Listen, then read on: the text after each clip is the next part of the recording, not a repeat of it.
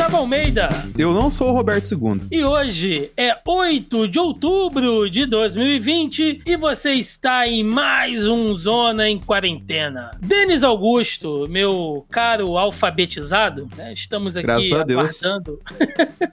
Nesse país é uma vitória, né? Letrado.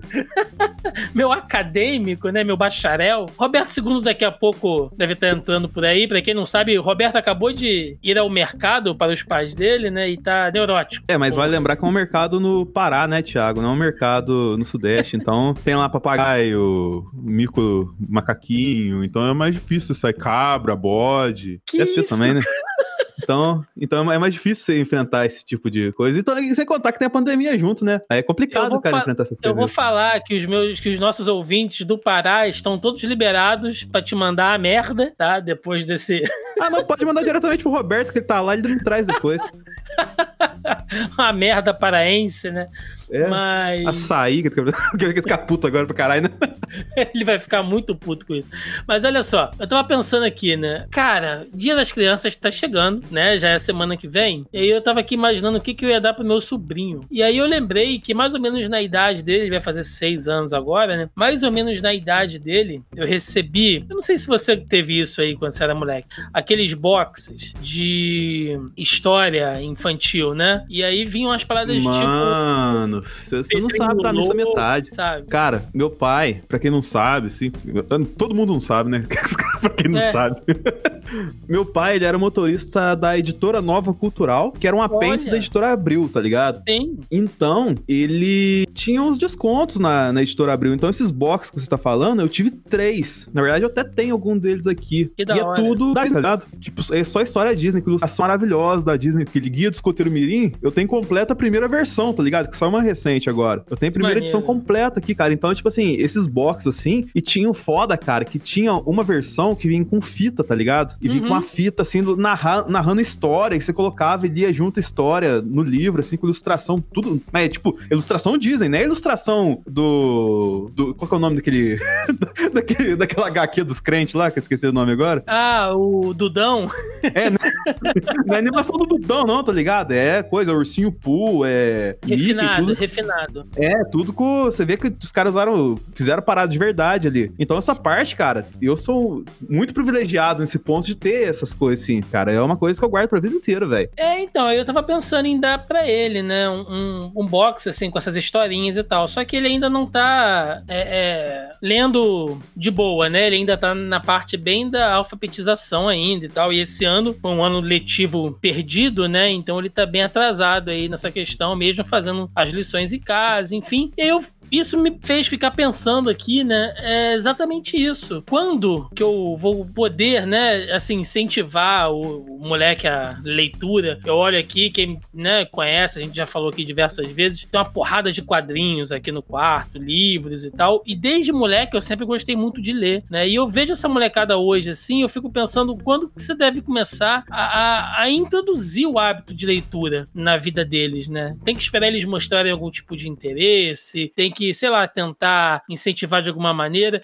Eu lembro que na nossa época, assim, hoje em dia eu não sei, né? Mas, pô, às vezes a gente tava lá, cara, passando, sei lá, quarta série, quinta série, quando você começa a ter alguma aula de literatura, os professores passando, sei lá, Dom Casmurro, cara, pra gente ler. Ah, mas sabe? aí, cara, aí, aí é uma discussão que dá um podcast inteiro, Thiago, na verdade. Dá, cara, dá. E, e eu fico pensando, o que, que eu vou dar pra esse moleque ler, entendeu? É um, é um negócio.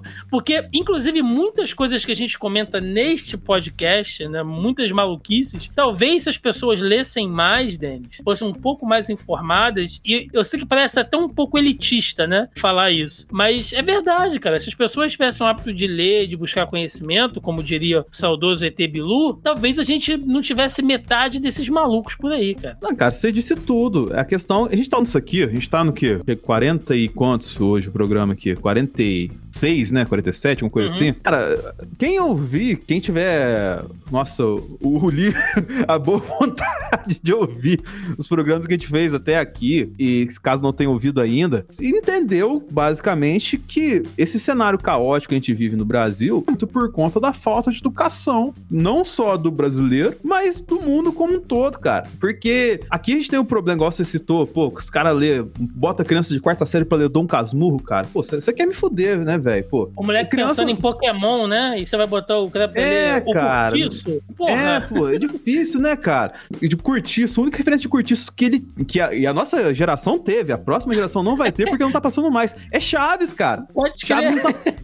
Tá ligado? A próxima geração não vai ter isso porque o, os filhos do Roberto Gomes Bolansky tiraram os direitos lá e tiraram o chá da televisão, tá ligado? Então, assim, o, pra incentivar a leitura, voltando à questão principal aqui, e que é, na verdade, a questão talvez principal do, do podcast inteiro, tá ligado? Do, da, da nossa, do futuro da humanidade. É, cara, eu acho que incentivo à leitura tem que começar na cidade, sim. Só que, tipo, e tem que ser estimulado por, por nós, o, os influenciadores, né? Sim, por conta que se não for a gente, for depender da escola, o coleguinha da escola dele ele vai olhar pra um lado, tá no TikTok. Vai olhar pro outro lado, ele tá, sei lá, vendo vídeo de slime, tá ligado? Nem sei o que os jovens vê hoje em dia lá. E, tipo assim, ninguém para pra ler. A pessoa lê só o feed da rede social, tá ligado?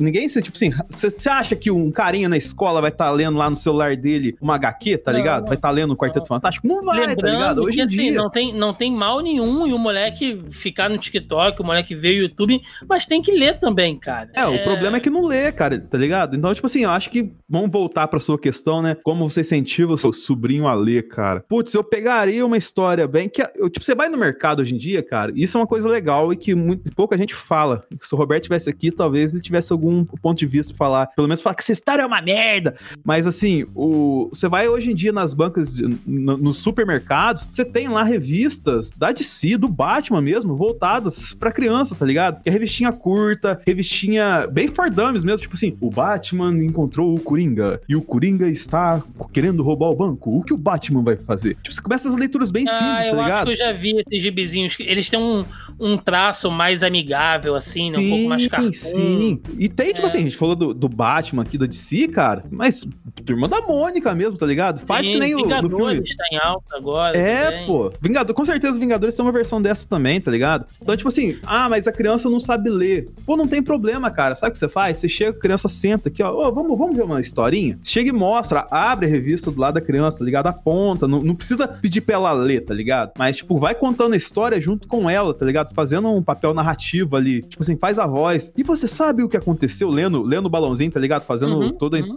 A, a, intensidade da voz, assim, educando, tá ligado? Sendo didático, assim, com a criança. E a gente tem que fazer isso muito, cara. Porque fazendo isso, você indiretamente tá fazendo a criança apaixonar por uma história, você tá fazendo ela apaixonar pela leitura, porque ela vai ficar curiosa de como que você tá falando tudo aquilo. Aí você fala, ah, não, eu tô lendo aqui. É, nossa, é mesmo? É. E quando você for pra escolinha aprender a ler, você vai poder ler também isso aqui. Você vai poder ler muitas, muitas coisas. Tem que fazer esse, esse trabalho didático, tá ligado? A galera hoje em dia não tem paciência com criança. E a, a, a primeira coisa que a gente tem que ter, cara, é paciência com criança, velho. Por causa que elas que serão o nosso futuro. A gente tá educando elas para perpetuar a nossa espécie, tá ligado? Pra levar o nosso legado à frente.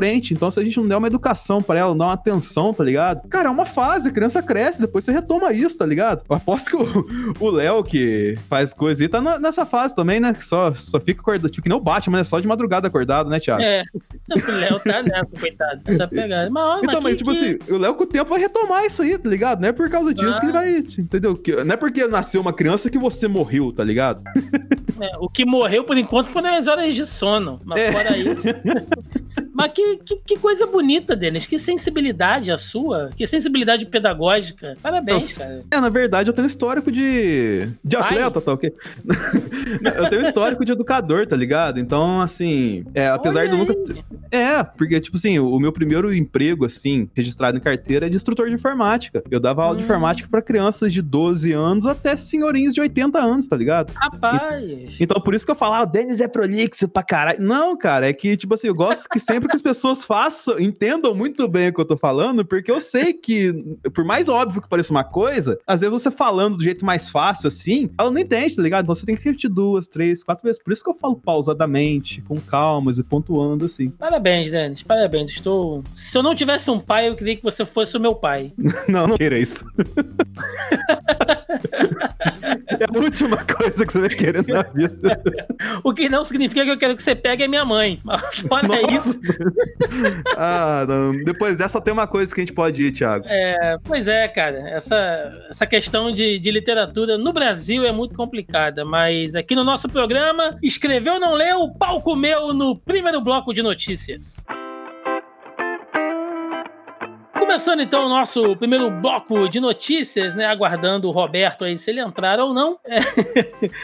Diretamente, link do G1. Brasil bate marca de 5 milhões de infectados por Covid-19 e tem menor média móvel de mortes desde maio. O consórcio de veículos de imprensa divulgou o novo levantamento da situação da pandemia de coronavírus no Brasil, a partir de dados das secretarias estaduais de saúde, consolidados às 20 horas desta quarta-feira, dia 7. O Brasil bateu a marca de 5 milhões de casos confirmados e registrou a menor média móvel de mortes mortes desde o mês de maio. O país registrou 733 mortes pela Covid nas últimas 24 horas, chegando ao total de 148.304 óbitos desde o começo da pandemia. Com isso, a média móvel de morte no Brasil nos últimos sete dias foi de 631, uma variação de menos 9% em relação aos dados registrados em 14 dias. É o 15º dia seguido com essa média abaixo da casa dos 700 mortes. Também é a menor média móvel de mortes desde o dia 11 de maio. Bom, Denis, será que estamos encaminhando aí para finalmente a descida da, da curva, né, ao preço de quase 150 mil mortes? Então, eu vou comentar agora no começo, mas provavelmente vocês vão voltar nesse assunto no final, porque é uma das notícias bizarras do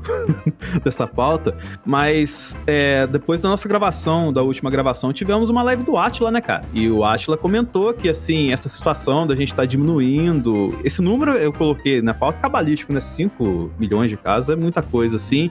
Registrados, vale lembrar isso aqui, que muito provavelmente tem a questão de subnotificação que a gente nunca pode esquecer. Mas assim, ele tava comentando, cara, que não que, logicamente, é positivo a queda no, na, no número de mortes, número de casos, assim, o, o nosso platô tá baixando, né? Seja lá o que isso signifique de verdade. Tá. Só que não quer dizer que agora a gente pode.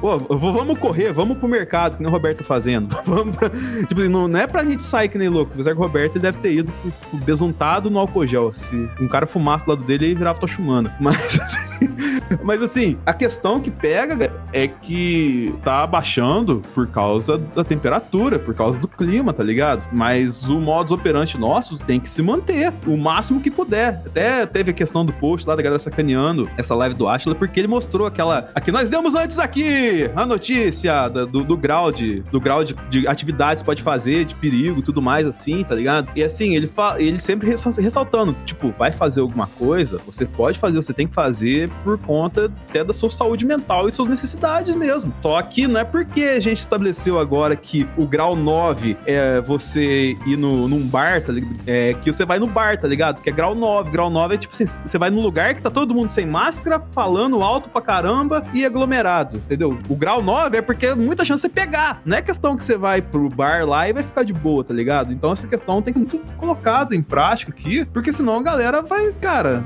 ah, agora tá normal, vou sair de casa. Não é bem assim. Tá baixando muito pela questão climática da parada. Eu não, nem vou falar que o, o Thiago deve estar tá vivendo. O, qual que é o clima aí, Thiago? Calor o que dessa vez? O clima aqui é de tensão, sempre. Mas não. olha só, isso, isso que, que você falou sobre se resguardar e tal, tem muito a ver com a próxima notícia, que é aqui, ó, um link da BBC que diz o seguinte: apenas a vida de vocês importa? O desabafo de quem continua isolado em meio a aglomerações no país. Luciana Viegas estava em um quarto de hotel ao lado do filho de 3 anos, que respirava com a ajuda de um balão de oxigênio, com suspeita de Covid-19 e depois foi negada por um teste, enquanto via no seu celular fotos de amigos em praias e bares. A professora de educação básica em Várzea Paulista resolveu desabafar. Abre aspas aqui para Luciana. Eu me tranquei durante cinco meses. Eu não fui ao mercado durante quase dois meses. Eu não fiz festa, eu não participei de festa. Cinco Cinco meses com duas crianças full-time, sobrecarga, choro no portão, querendo passear na rua, segurando firme. A gente se cuidou, se preservou. A gente deixou de ver uma pá de gente, mas para você está suave, né? Só não venha me dizer que você estava preocupado, porque vocês não estão. Não ligam para a vida de ninguém. Apenas a vida de vocês importa. É uma revolta que a gente entende, né? Agora as coisas já estão começando a abrir de maneira gradual, né? Até mesmo se você não quiser, você é impelido sair por causa de trabalho e tudo mais. Só que teve realmente aquele período ali de março até maio, né? Que foram os dois meses ali de, de, de fechamento um pouco mais restrito. Eu tô colocando restrito aqui entre aspas, porque a gente sabe como é que foi feita a coisa aqui no Brasil. Mas teve gente que cagou na cabeça do início ao fim, né, velho? E ainda fazia chacota. Então a gente entende a revolta da Luciana aí, que enquanto tava com o filho lá no hospital, mesmo se um menino tá com Covid, né? Só com a suspeita, é, deve causar muita revolta. Imagina para quem perdeu algum ente querido por conta disso. É quantos desembargadores a gente já falou aqui? Quantos casos de aglomerações a gente citou aqui? Então, cara, assim, a nossa revolta é muito resumido pelo esse comentário que você leu aí, cara. E, tipo assim, que nem. A gente chega num ponto, e você já fez isso, né, Thiago? Que a gente tem que sair de casa pela saúde mental, não pela saúde física, assim. Eu acho que eu acho que até foi o caso dela, se eu não me engano, aí na reportagem e tal. Porque, cara, a gente tá preso há tanto tempo e era. E, tipo assim, acredito eu, depois de tanta poeira que a gente já passou, de tanta coisa que a gente já viveu nessa pandemia, cara, que o ideal pro cenário brasileiro seria o quê? Você dividir o Brasil em várias regiões, né? E controlar. Lockdown aqui, é, sai da moderada aqui, tá ligado? Sai da parcial ali, tá ligado? De fazer esse controle, assim, é bem dosado. E nem perto aconteceu isso em estados e tudo mais assim. E o que sobrou agora pra gente foi é, dar uma rescada, tá ligado? Que nem, por exemplo, eu tô um tempo de férias no meu trabalho e eu tô fazendo uma coisa arriscada, mas eu tô fazendo uma coisa arriscada para tentar salvar uma parte da minha saúde, que é ir na academia. Só que eu tô Sim. indo na academia numa cidade onde, vamos supor, os casos estão muito mais tranquilos nos relatados, assim, tipo, de exame, de, de teste e tal, assim, tá muito mais tranquilo do que a cidade que eu tava antes. Se eu tivesse na cidade onde eu trabalho, eu não iria na academia, porque lá tá muito mais grave, mas aqui tá mais tranquilo. Então eu soube dosar pra ir agora, mas eu, é da academia pra casa, da casa pra academia, tá ligado? Eu não faço outra coisa além disso, por causa dessas questões que a gente falou aqui, programas programas, cara.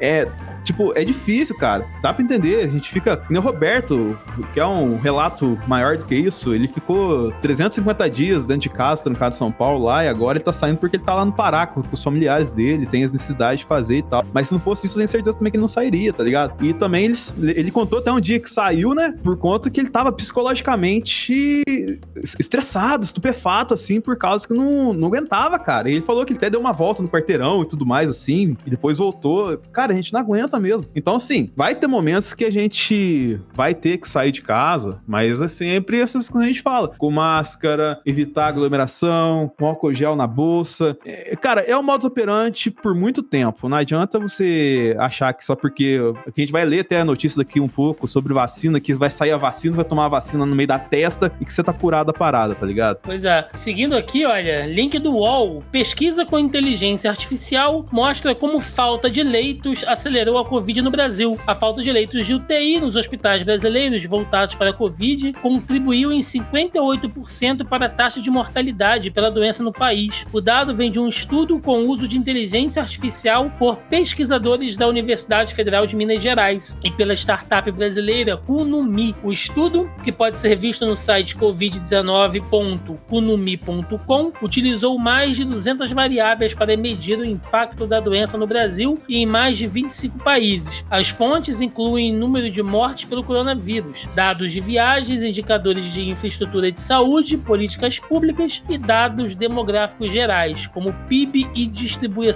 etária. Bom, a gente sabia, né, que isso ia acontecer. Aliás, é, a redução de leitos foi uma das coisas mais batidas no início, né? Procure o hospital só realmente se você apresentar sintomas pesados. É, vamos tentar não criar uma aglomeração. Foi colocada em prática a ideia lá dos, dos hospitais hospitais de campanha, né, que hoje, infelizmente, são alvo aí de inúmeras investigações de desvio de verba, porque afinal de contas, né, é o Brasil. Então, uh, mesmo assim, cara, não há como negar, né? Eu tenho amigos da área da saúde, amigos que trabalham com enfermagem, que falam, bicho, foi triste, sabe? No.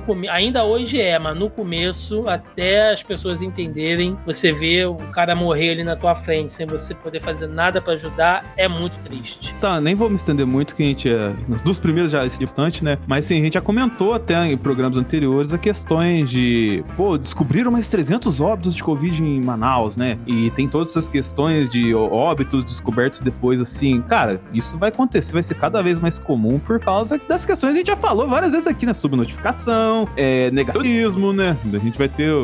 Até, até acabou de sair, na verdade, o Atila, ele tava na mesa, ele tá na mesa do Roda Viva que vai ser exibido na próxima semana, que entrevistou o Mandetta. Esse Roda Viva, cara, eu quero ver comendo pipoca, porque o tanto de coisa que vai sair do lá, cara, vai ser um negócio de louco. E, cara, vai cada vez mais surgir esse tipo, é, morreu mais gente que pensava no subnotificação aqui, porque foi muito perante da galera. Exatamente. Link agora aqui, ó, do Globo. Distanciamento e uso de máscaras contra a Covid-19 derrubam casos de outras doenças respiratórias no país. O combate à Covid-19 surtiu um efeito positivo no controle de doenças respiratórias, dos causadores de resfriado àqueles que provocam pneumonias letais. Todos os vírus respiratórios comuns no Brasil e até o ano passado praticamente desapareceram em 2020 e o motivo, dizem especialistas, são as medidas de distanciamento social, hábitos de higiene e máscara contra o coronavírus. Isso é uma coisa que a gente falou lá no início né, do nosso projeto uh, em relação a países da Ásia, como o Japão, por exemplo, a Coreia, onde você vê notícias normais, né, vídeos do cotidiano, sempre tem uma galera que já tá com máscara. Se o cara começa a apresentar algum tipo de sintoma de gripe, gripe normal, gente, resfriadinho que você pega aí, o cara já coloca máscara para poder sair, entendeu? Para diminuir essa capacidade dele, essa possibilidade dele de ser um vetor, né? E o próprio uso de, de, de álcool em gel, enfim. A grande real, Denis, é que, inclusive nós já falamos isso aqui em um dos nossos blocos de debate, é que a pandemia trouxe algumas noções de higiene básica que a gente até então tava, tipo, acostumado a não ligar muito, né? É, sei lá, você tá num transporte público, sei lá, segurando lá no corrimão e aí coça o olho e come um chocolate com a mão sem lavar, né? Sem passar um álcool em gel, assim, coisas que já estavam no nosso automático e que hoje a gente fica bem mais ligado por causa do coronavírus, né? Mas que são hábitos de higiene que eu espero pelo menos que as pessoas mantenham. Eu pretendo manter, cara, o uso de máscara ainda por muito tempo e álcool em gel na bolsa, pô, sempre. Então, e vale lembrar, até citando novamente o Atila, né, que os registros de doenças respiratórias que a gente tá tendo e todo mundo tomando cuidado, mesmo forçado, entrando com máscara nos lugares. Eu não gosto de máscara, eu tenho que usar máscara pra entrar nesse estabelecimento. Então, isso só isso já ajuda bastante a evitar a transmissão de doença respiratória. E mesmo com esses cuidados, os números foram, vamos colocar assim, de iguais para bem mais altos, né? De doenças respiratórias. E, e, sem notificação de que era Covid. Muito curiosamente, né? Então, é, vale lembrar que tem essa questão, né? Mesmo se cuidando, os números não mudaram tanto em relação quando a gente não se cuidava. Cabe agora esperar para ver como é que vai ser os,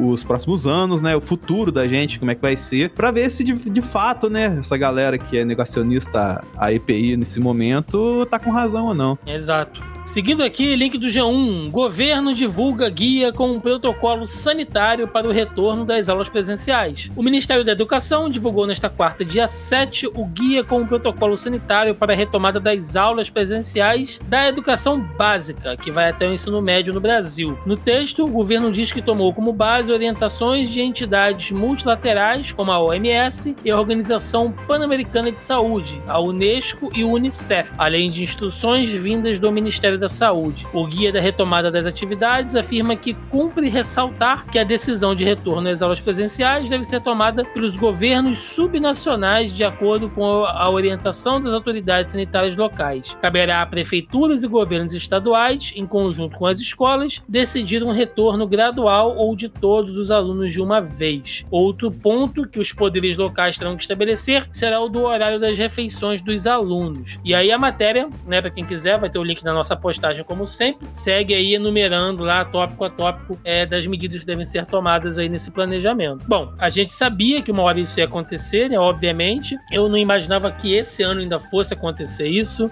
Estão saindo ainda diversas notícias sobre a volta das escolas. Provavelmente a gente vai ter alguma coisa um pouco mais concreta para falar sobre isso no próximo programa, né? Mas cabe ressaltar isso, né? Que vale, muda, né, para cidade, quer dizer, muda de cidade para cidade, de estado para estado. Então você que é pai, enfim, né, que tem criança aí na escola ou mesmo aí quem for aluno, fica ligado sempre nessas orientações, né? E, e tente manter isso ao máximo, cara, porque se tiver que voltar, então que volte seguindo o protocolo. E vale só citar aqui, né, mais uma vez, o Mamilos, que a Cecília deu uma mentoria lá pro pessoal do, do Mamilos lá, e que, resumidamente, se falou muito de, da questão da criança ficar em casa e da necessidade dela de interagir com, com outras crianças e tudo mais assim. Só que tem o argumento também das pessoas que vão atender as crianças, né, os professores, o pessoal da cantina da escola, as merendeiras, faxineiras, maneiras. Então, assim, não é uma questão tão simples. E assim como a gente não pode voltar a fazer outras, outras coisas, a escola também não deveria, né? Exato. Seguindo aqui, link do G1. Pazuello diz que desafio do SUS será atender demanda represada na pandemia. O ministro da Saúde, Eduardo Pazuello, disse que o novo desafio do Sistema Único de Saúde, né, o nosso famigerado SUS, será atender a demanda represada pela pandemia de Covid-19 e ainda dar conta dos atendimentos regulares ao longo de 2021.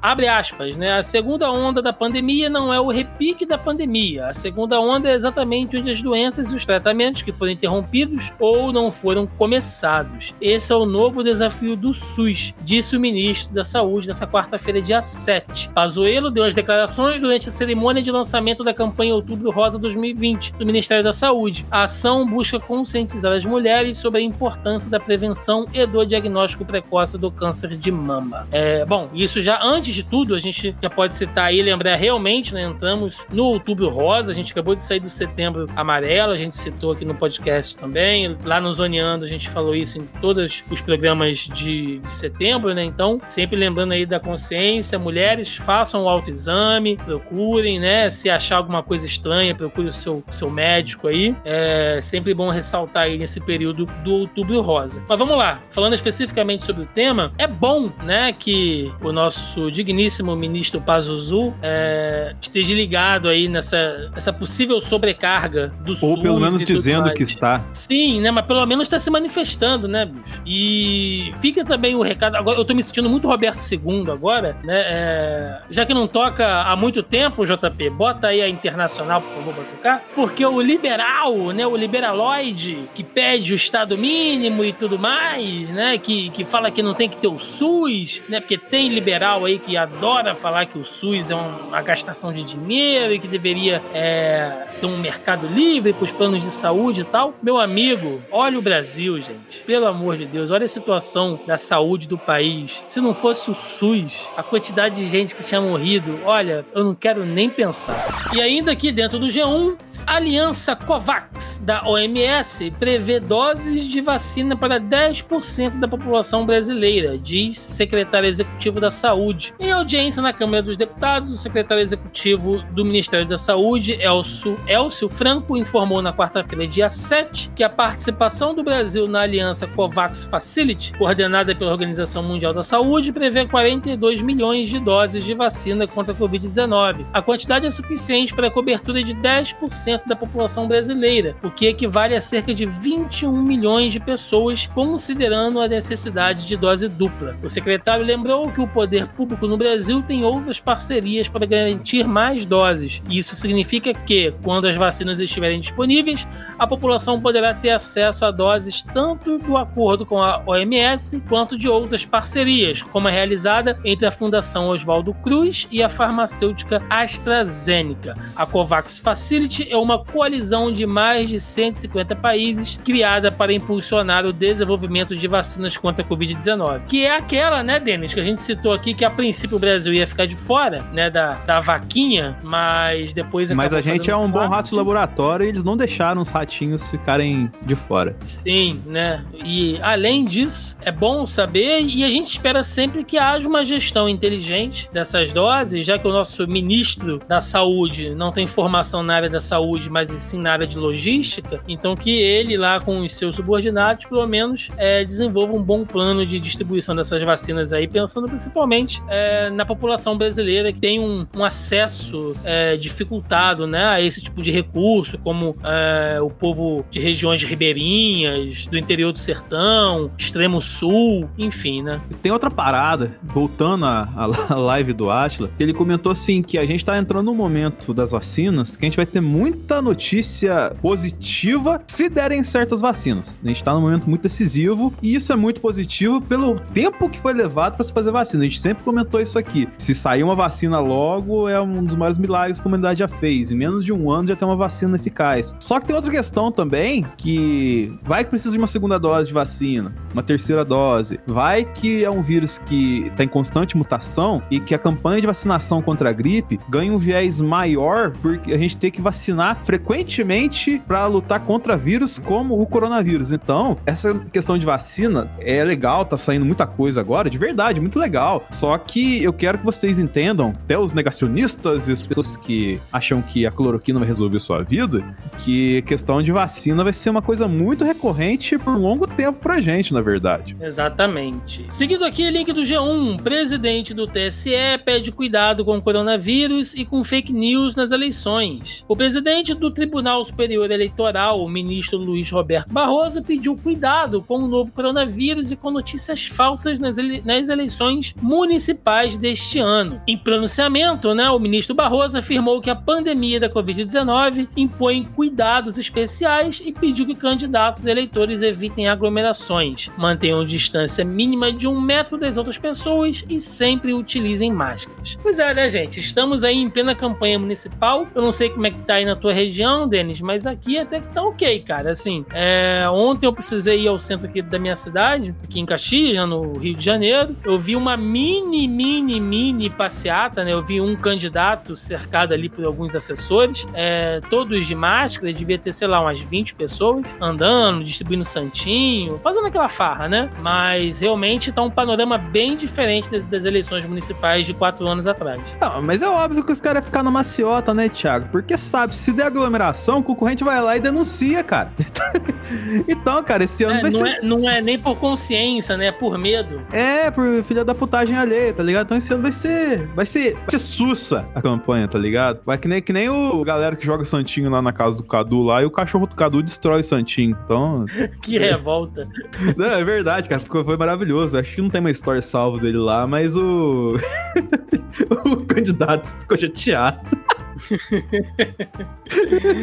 É, vamos lá. Link da Folha. Um em cinco moradores da cidade de São Paulo admite não votar por medo do coronavírus. Mostra Datafolha. Por medo de ser contaminado pelo coronavírus, um em cada cinco moradores da cidade de São Paulo diz que pode deixar de ir votar nas próximas eleições, segundo pesquisa Datafolha realizada nesta semana. Os maiores índices estão entre as pessoas de 25 a 34 anos, com 27% que afirmam que podem não ir à votação, seguido pelos de 35 a 44 anos, cerca de 26%. Aqueles com mais de 60 anos, dentro do grupo de risco, são 17%, mesmo índice daqueles com idade de 45 a 54 anos. Ou seja, quanto mais velho, menos o eleitor, é, menos medo o eleitor tem de votar, né? Ah, cara, é complicado, assim. Eu acho que a Justiça Eleitoral, esse ano, deveria suspender a da o- obrigatoriedade, entendeu? Do cara ter que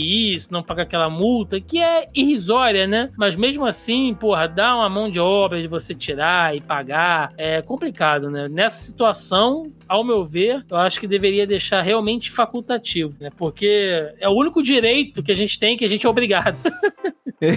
É, foi engraçado você mencionar essa questão aí, Thiago. Eu lembrei do, dos últimos Do dias que eu Atila, estava. do Atila. E com o Atila Não, falou? não, do Atila hoje Não, não. ah, tá. Do Atila, o Atila ainda tem uma notícia pra ele no final.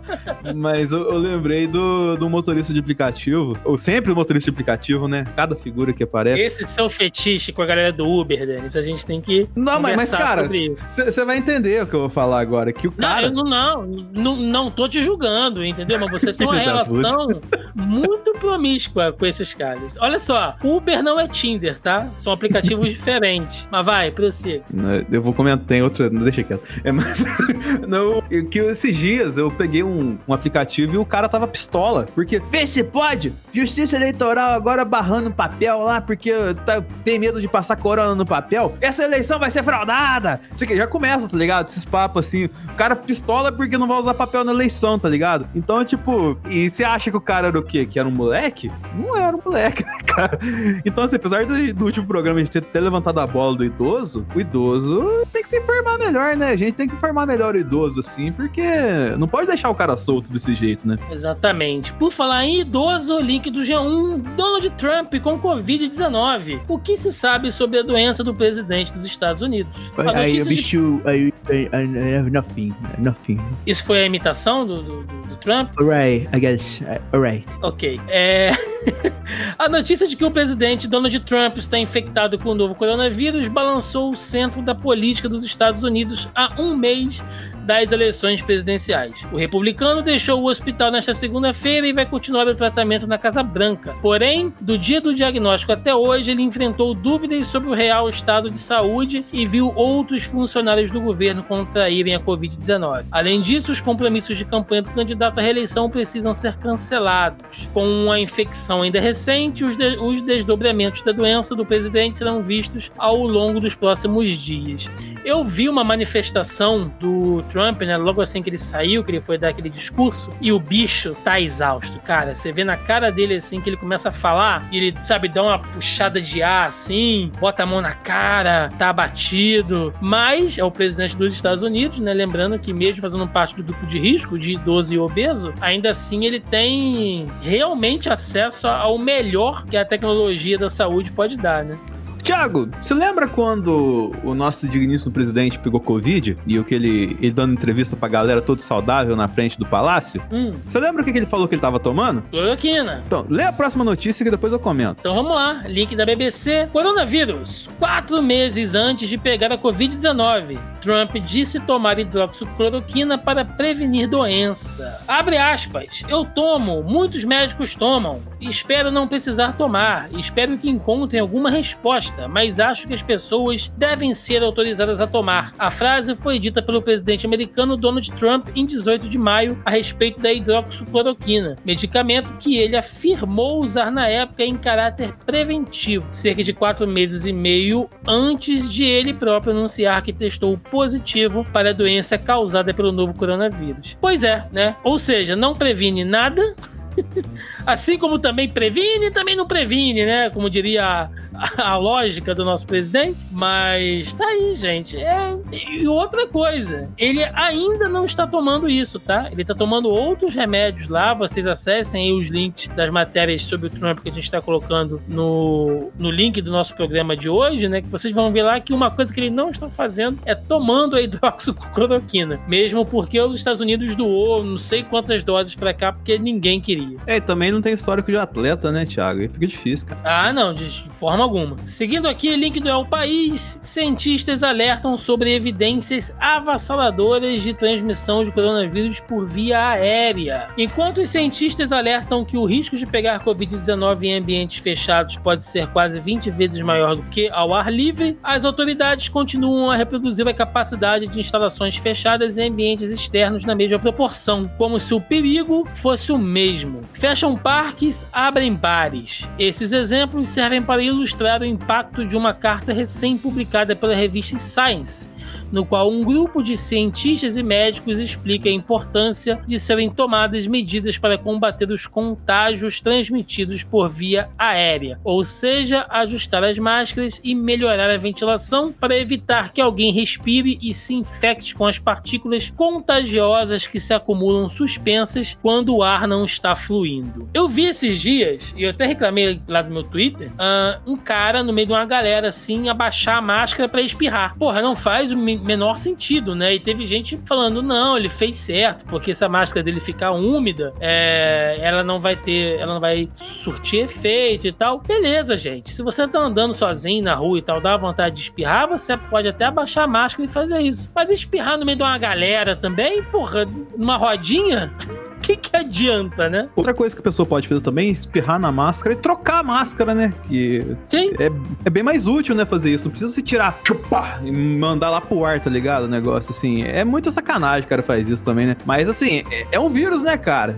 E esse, esse, relato, apesar de, de ser tardio, ele é meio óbvio, né, cara, que propaga pelo ar. Que propaga não, que ele contamina pelo ar. Seguindo aqui, link do Catraca Livre. Turismo de isolamento. Como viajar em segurança no pós-quarentena. Muita gente não aguenta mais ficar em casa, é verdade. Quem mora em apartamento pequeno, fechado, dividido com muitas pessoas, viu na quarentena um grande gerador de estresse. Por mais que ainda seja muito delicado pensar em viajar nesse momento, há formas de visitar destinos próximos para descansar com responsabilidade e minimizar ao máximo a chance de contágio. Para isso, existe um novo conceito de turismo, o turismo de isolamento. Consiste em viajar e ficar isolado, sem contato contato com outras pessoas, explica Luísa Dalcin, diretora de comunicação do buscador de voos viajala.com.br. O objetivo pera anterior aí, das... Peraí, peraí, peraí, Tiago, Tiago, Tiago. Uhum. Quem? Qual que é o nome da mulher? Luísa Dalcin. Não, mas é fácil, né? Ela pega as coisas de distância pra ela tranquilo ficar trancada Nossa, mesmo, mas você fez a referência com Street Fighter. Parabéns. O objetivo anterior das viagens, que é visitar pontos turísticos, sai de cena. O que entra em foco agora é a vontade vontade de mudar de ares, de ambiente, sair de perto da montanha de louça suja, das tarefas domésticas que se acumulam na pandemia e descansar de verdade. E aí a matéria segue aí com alguns tópicos, né, algumas dicas de como viajar com segurança. É, Denis, a gente pode afirmar que ir para a Argentina é uma boa opção? Ah, sim. Você sabe por quê? É. Não, é, se for, tem logicamente os motivos sagazes que você vai dizer daqui a pouco, mas basicamente porque estão cuidando melhor da pandemia que a gente, né? Mas por que, que, que eu tô errado, Thiago? Não, é porque indo pra Argentina você tem contato com Buenos Aires. E aí você. Não, achei que você ia mandar um que o argentino tem mais que o brasileiro, pelo menos. Você manda uma dessa, cara. Ah, pai. E seguindo aqui, para fechar, né, com a parte de notícias antes das fake news, link do Terra: vacina contra a Covid-19 pode estar pronta até o final do ano. Uma vacina contra a Covid-19 pode estar pronta até o final deste ano, disse o diretor-geral da Organização Mundial da Saúde, Tedros Adhanom, nesta terça-feira, dia 6, sem dar mais detalhes. Em discurso ao término de dois dias de reuniões do Conselho Executivo da OMS, Tedros disse: Vamos precisar de vacinas e há esperanças que possamos ter uma vacina até o final deste ano. Há esperança. Então tá aí, né? Como a gente sempre disse, a esperança fica, porém nada de concreto. E antes de fechar o nosso bloco de notícias, temos aqui duas fake news, né? A primeira que diz o seguinte: é falso que Bill Gates não permitiu a vacinação dos próprios filhos circula nas redes sociais que o fundador da Microsoft, Bill Gates, teria se recusado a vacinar os próprios filhos. A informação teria divulgada, teria sido divulgada, perdão, por um suposto ex-médico da família em um simpósio. Abre aspas. Posso dizer que ele se recusou terminantemente a vaciná-los quando criança. Fecha aspas. Teria dito o profissional. Por meio do projeto de verificação de notícias, usuários do Facebook solicitaram que o material fosse analisado. E aí, né, com confira a seguir o trabalho de verificação da agência Lupa, dizendo que é falso. A informação analisada pela agência é mostra que não há evidências de que um ex-médico de Bill Gates alegou que o fundador da Microsoft não vacinou seus três filhos. O boato circula desde fevereiro de 2018, quando foi publicado pelo tabloide americano Your News Wire. Em entrevistas às publicações americanas da Reuters e da AP News, o atual editor do portal, agora chamado de News Punch, afirmou que a história foi copiada, abre aspas, de algum blog. Então, gente, como sempre, né? Procurem fontes que não sejam as vozes das cabeças de vocês, malucos, né? Da galera do chapéu de alumínio, ou desses portais aí de, de, de notícias revolucionárias que, que, só eles acham, né? Que não sai mais em lugar nenhum da grande mídia, né? Só eles acham essas notícias aí. Então, desconfiem. E vale lembrar um negócio muito interessante sobre o Bill Gates, que eu não lembro agora exatamente qual foi o fórum ou congresso mundial que teve. Talvez foi até esse da ONU que teve por, por Hangouts, esse tempo até a gente tava falando. Mas o Bill Gates foi a única pessoa que ano passado previu a pandemia. Tem até um vídeo do Meteoro falando especificamente de contando, fazendo uma simulação de como seria uma pandemia, isso dois meses antes do negócio estourar em Wuhan, tá ligado? Então, assim, se tem uma pessoa que tá preparada pra pandemia, tipo, algumas casas à frente da gente, essa pessoa chama Bill Gates. Exato. Seguindo aqui ainda, é falso que metade do dinheiro destinado para a Covid-19 foi desviado por governadores e prefeitos. Circula nas redes sociais que um balanço da Polícia Federal mostrou que estados e municípios desviaram 60% da verba enviada pelo governo federal para medidas de combate à Covid-19. Por meio do projeto de verificação de notícias, usuários do Facebook também solicitaram que esse material fosse analisado e a agência Lupa né, mostrou aí que a informação é falsa. O texto cita como fonte para este dado, entre aspas, um balanço divulgado pela Polícia Federal sobre operações do órgão contra desvios durante a pandemia. O levantamento de fato existe, mas, segundo a própria Polícia Federal, não há dados de recurso desviados. Gente, essa é uma daquelas fake news que são muito perigosas. Assim, quando você pega essas inventadas, né, lá do pessoal do chá de pilha e tal, ok, né, com um pouquinho de conhecimento e boa vontade, você identifica logo que é uma fake news. Mas essas que distorcem documentos e dados oficiais são as mais perigosas, porque o cara redige a coisa de uma maneira que faz você acreditar naquilo ali, né? Entrando agora no nosso bloco de notícias esportivas e culturais, link do UOL sobre o Festival de Cannes, que terá mini festival de três dias após cancelamento por coronavírus. O coronavírus evitou que o Festival de Cannes acontecesse em seu formato tradicional, mas os franceses não estão prontos para desistir de vez do evento. Segundo o Deadline, a cidade de Cannes será anfitriã de um mini festival presencial de três dias, entre 27 27 e 29 de outubro. O exemplo vai exibir quatro dos filmes da seleção de Cannes, que o festival revelou em junho, mesmo após o cancelamento. O sucesso das edições presenciais dos festivais de Veneza e San Sebastián inspirou os organizadores do evento francês a marcarem seu mini Cannes. Bom, o Festival de Cannes é uma parada gigante, né, cara? Envolve muito aí do, do cinema, da propaganda, enfim. Com certeza rola uma grana boa, né, pro festival. A cidade de Cannes é muito movimentada. É o evento do ano, né? Tipo a, a, Oktoberfest pra galera lá do sul e o Carnaval pra Bahia, né? Você tem o evento de Cannes e Cannes, que é o que move a cidade todo ano. Então, pensando do ponto de vista econômico, alguma coisa os caras fizeram, né? Juntos pelo cinema, né, Thiago? Então. É, aqui, aqui no Rio o pessoal quer, quer abrir cinema para ver filme dos anos 80, né? Quem somos nós para condenar a galera de Cannes? É, e tem uma coisa interessante que esses festivais, Cannes, de Veneza, se eu não me engano, são muito importantes para filmes como Parasita, que ganhou o Oscar de melhor filme do ano passado, que é eles entram no circuito mundial através desse tipo de festival. E esse ano é, bem, é legal que tenha algum tipo de festival, porque Bacurau entrou no mercado americano ano passado e a galera tá gostando bastante. Então vai ser muito importante se for entrar pro, pro, pra esse esse ano na premiação, assim como o Roberto II tá entrando esse ano pra esse bloco na, no programa. Entrando dirigindo. Olha aí. Olha, mas tá, tá, certinho, hein? Porra. Roberto II, as pessoas estavam se perguntando onde você estava. Eu falei que você estava de molho dentro de uma banheira de álcool em gel. Cara, é quase isso, porque em casa eu acho que todo cômodo tem pelo menos dois vidros de álcool. De bebê ou não? Não, não, de bebê mais.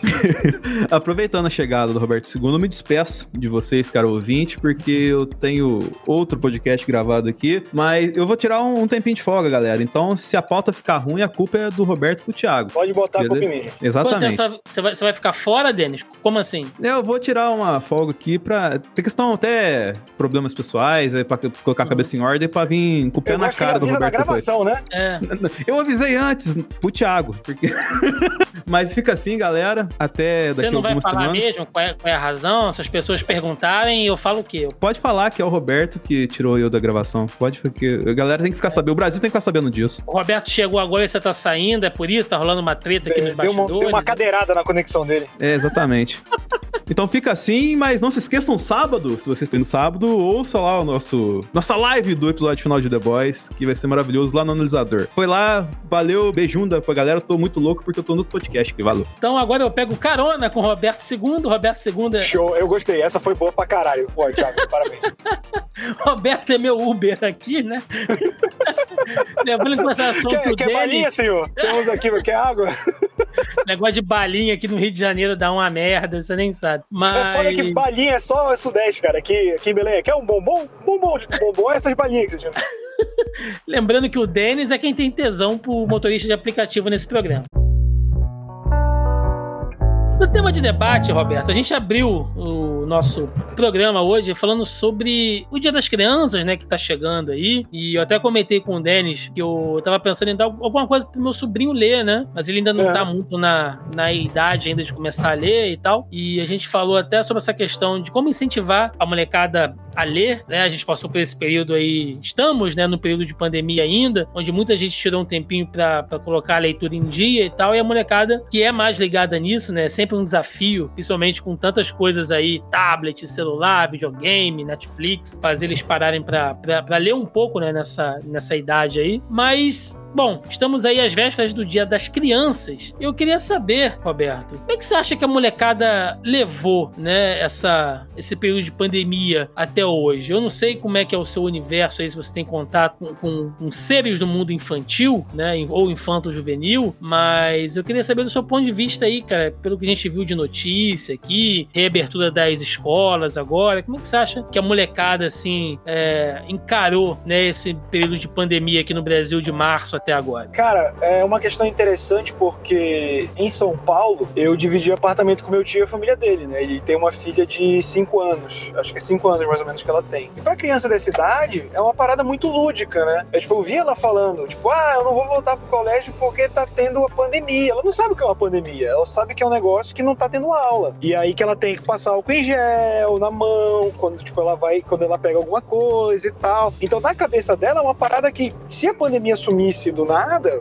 que não vai acontecer, é provável que daqui a, sei lá, cinco anos ela não lembrasse, tipo, fosse uma lembrança de infância, assim. Óbvio que isso vai deixar sequelas pra, pra, tipo, pra sociedade. Então ela vai lembrar daquilo com o período inicial da parada. Mas, por exemplo, eu acho que a molecada pré-adolescente e adolescente sentiu muito mais isso, sabe? Porque, cara, pré-adolescência, querendo ou não, é o período que você tá começando a sair. Porque até quando você é moleque, a sua vida social se resume ao colégio, né? Então, então assim, é, eu acho que eu não tenho contato com pré-adolescentes, assim. Minhas irmãs já são mais velhas, tipo, eu tenho uma irmã de 18, outra de 21. Então não tenho mais tanto contato com essa galera adolescente, assim. Mas eu acho que eles sentiram mais, porque o jovem adulto, ele tem já seu, seu dinheirinho, então ele se dá o luxo de ser responsável, né? Tá lotando o bar e tal. Mas querendo ou não, um pré-adolescente adolescente ainda tá sobre, sobre o cabresto do pai ali, né? Então varia muito do, do, do pai responsável. Então imagina um moleque de 15 anos, cheio de amigo com pai responsável, saindo de casa, querendo sair, mas ele tem um pai que não deixa, sabe? Eu acho que, que vai ser uma sequela muito grande, talvez. Eu acho que talvez até pra minha irmã, que tem 18, cara. É, e a gente tem também essa,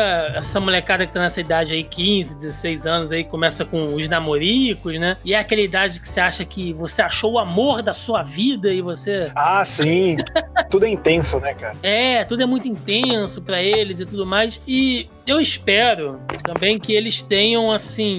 É claro que a gente não pode esperar uma maturidade, né? Mas que eles se lembrem, cara, de tudo que tá acontecendo agora. Né? Tipo assim, que período maluco que foi. A gente viu pessoas falando de terra plana, de, de chip dentro de vacina, né? Por mais que eles não entendam muito bem, não tenham essa maturidade de leitura ainda de muitas coisas, de muitas situações, eles entendam que teve uma disputa midiática de saúde, uma coisa doida, né? Porque é uma parada que vai marcar a história, cara, né? É uma epidemia a nível mundial, né? Uma pandemia. Então, Sim. assim como a peste negra, por exemplo, salvo todas as exceções, tá, gente? Não tô falando em número de infecções, de mortalidade, claro que não. Mas é uma parada que vai mexer, não só a nível é, é, de saúde, né? Mas de economia, de tudo, né?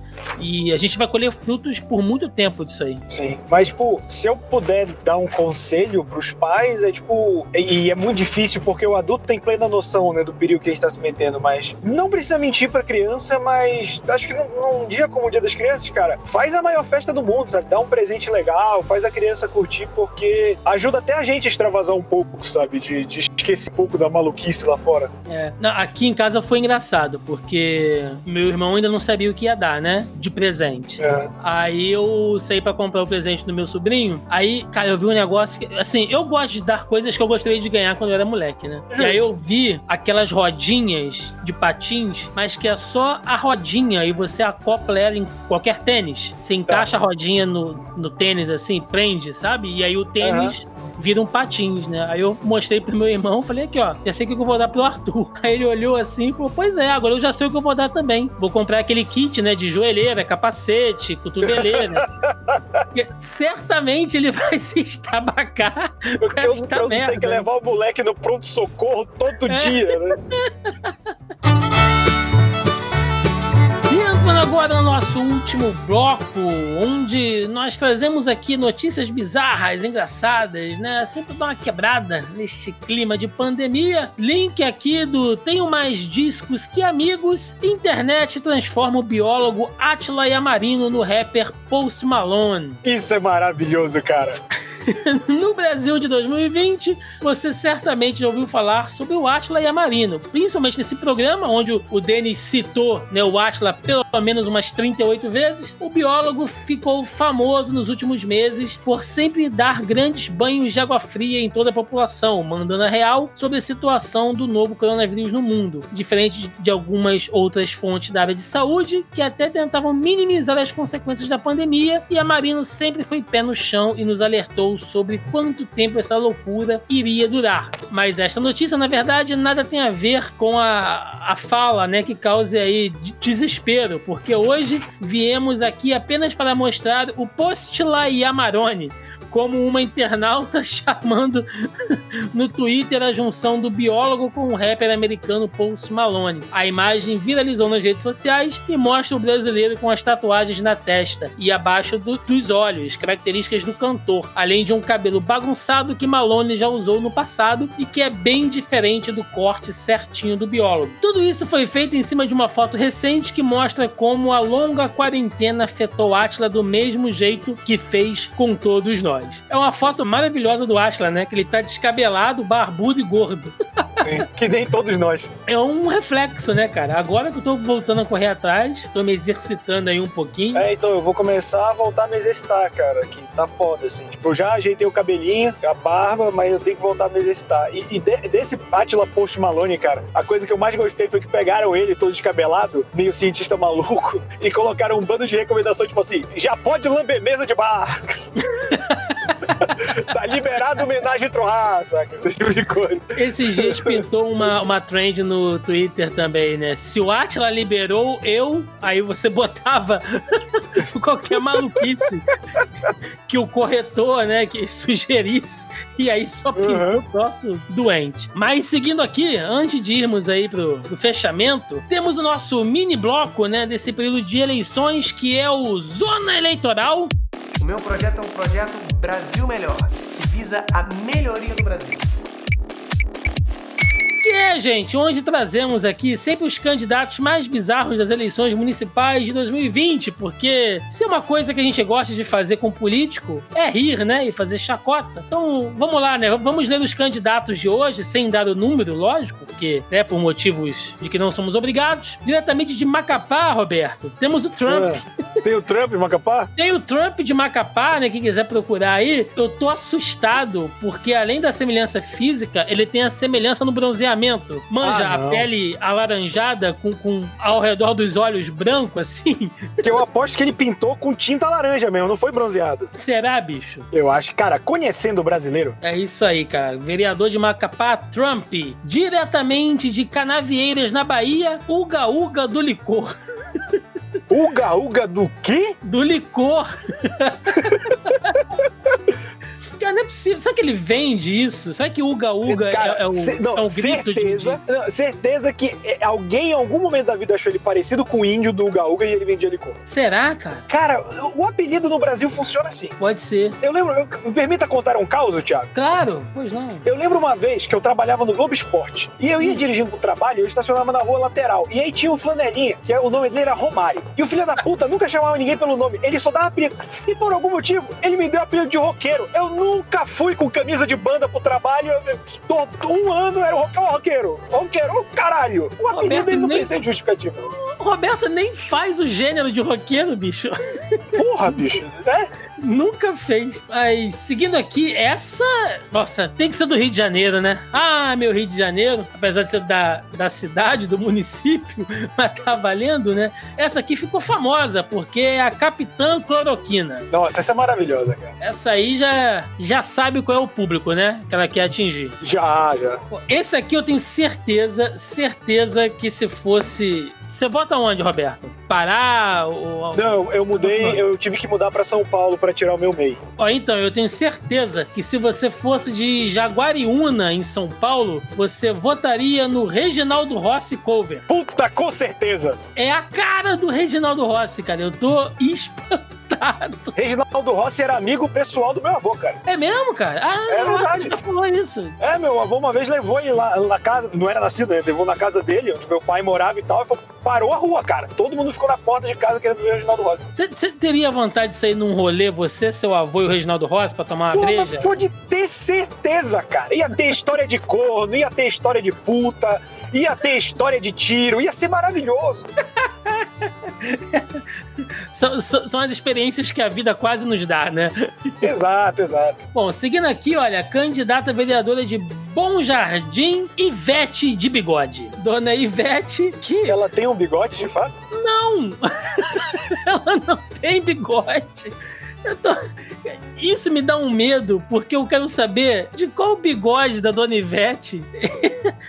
Ela pode ter sido casada com um português. Pode, pode ser, pode Ter ser. trabalhado num, num estabelecimento português também. Sim. Porque, é uma bigode é, nu- é- é muito nome de mercearia, né, bicho? Ah, vou lá no bigode. Não, mas o que me espanta é que não é Ivete do bigode, é de bigode. Aí, aí é foda. Então É, pode um ser que em algum momento da vida faltou um buço ali, faltou um- uma pinça, sabe? Mas é bom, então, Dona Ivete, prefiro não saber. É. Temos aqui, gente, procurem esse, sério, procurem esse. De Praia Grande, em São Paulo, Diabão Prado. Diabão Prado. Roberto, ó, eu vou tentar narrar aqui, você que tá dirigindo. Sabe Certo. como é que chama essa essa galera que faz. Ai meu Deus, al- alteração de aparência? Transmorfo? Isso, esses caras que mexem com a pele, o Diabão Prado, gente, olha só, é o seguinte, ele tem a cara toda maquiada, maquiada não, é tatuada de preto, com umas listras. Nossa. Ele, ele tem aqueles implantes por debaixo da pele, aqueles implantes subcutâneos, Tá. que faz ele ter tipo um- uns chifres, tipo o Darth Tipo, Maul. tipo aquele schoolboy também, né, que tinha. Isso. Ele é dessa galera que pintou os olhos de preto, tudo de preto, e ele não tem nariz, tá com o nariz cerrado. Ah, que agonia, cara. Velho, olha, tô assustado. Eu tô pensando nesse cara. Imagina esse cara em plenário de terno falando. É, Imagina, imagina, tipo, se ele for do é, aliança com Bolsonaro, faz todo sentido. Bolsonaro, criatura do pântano, né? Como tava no Trends aí esses dias. Isso. Coitado do monstro do pântano ser comparado com esse ser, né? Bom, a única coisa que eu tenho certeza, né, que, bom, pelo menos a gente pode ficar tranquilo é que se o Diabão Prado for eleito, ele não vai meter o nariz dele em nenhuma coisa ilícita. Ah, não. E pra fechar, né, o candidato aí de Bambuí, Minas Gerais, pé de pato do lixo. O pé de pato é o sósia do Marquito, do Ratinho. Ah, É igual, bicho.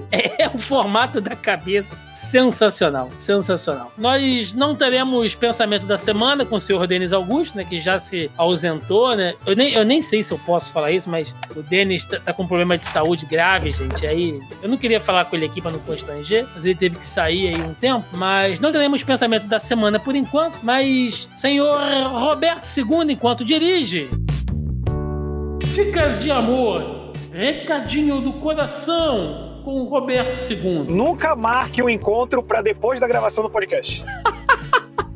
Não tem nada a ver com, com nenhuma situação real, né, Roberto? Nenhuma, nenhuma. É pura coincidência. Tá certo. Fora isso, então, chegamos naquele momento de recadinho jabás. Aí o que o senhor quiser, senhor Roberto II. Cara, é como eu sempre falo, né? Quem gostou de me ouvir falando besteira aqui, pode me ouvir falando besteira também lá no youtube.com.br A Hora Suave, que tem vídeo quase todo dia de série, de cinema, de gibi, de videogame. Eu tô aqui na casa também com o Porquê Valdemar, que é o podcast de esporte. Toda sexta eu tô com o Momento Suave, que é um resumo de notícias nerds, geek, da cultura pop em geral da semana. E é isso, gente. Quem quiser me dar um alô, só seguir aí, arroba Alberto II em qualquer rede social. Pois é, e antes da gente encerrar esse podcast, eu tenho sempre que fazer né, aquele agradecimento, aquele jabá, aquele cheiro no cangote dos nossos amigos e parceiros da Audio Heroes, audioheroes.com.br, que é quem faz a edição deste programete cretino semanalmente para vocês. Então, se você precisa de um serviço da área de edição, vinhetas, locução, produção, logo, publicação e consultoria de podcasts, é só entrar em contato com a galera da Audio Heroes. Eles vão atender vocês com muito amor, muito carinho. Eu fico sempre feliz de entrar aqui no site e ver que o portfólio dos caras está crescendo. Então, parabéns à galera da Audio Heroes. Né? Quero que vocês ganhem muito dinheiro, fiquem ricos, né? Porque o trabalho é muito bom. E cupom Cupom Denis se fudeu. Cupom cupom é, Roberto Uber. Cupom Roberto Uber, tá bom.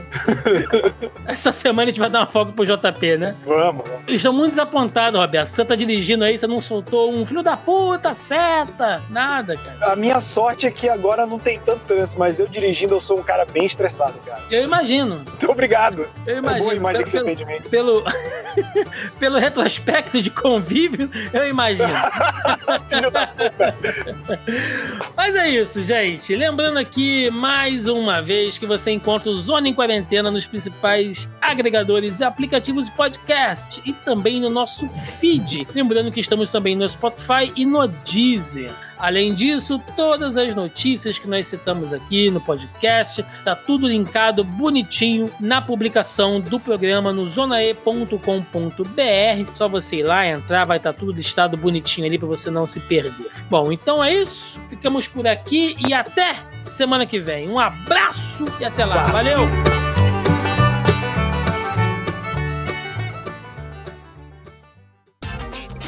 Este episódio foi editado por Audio Heroes.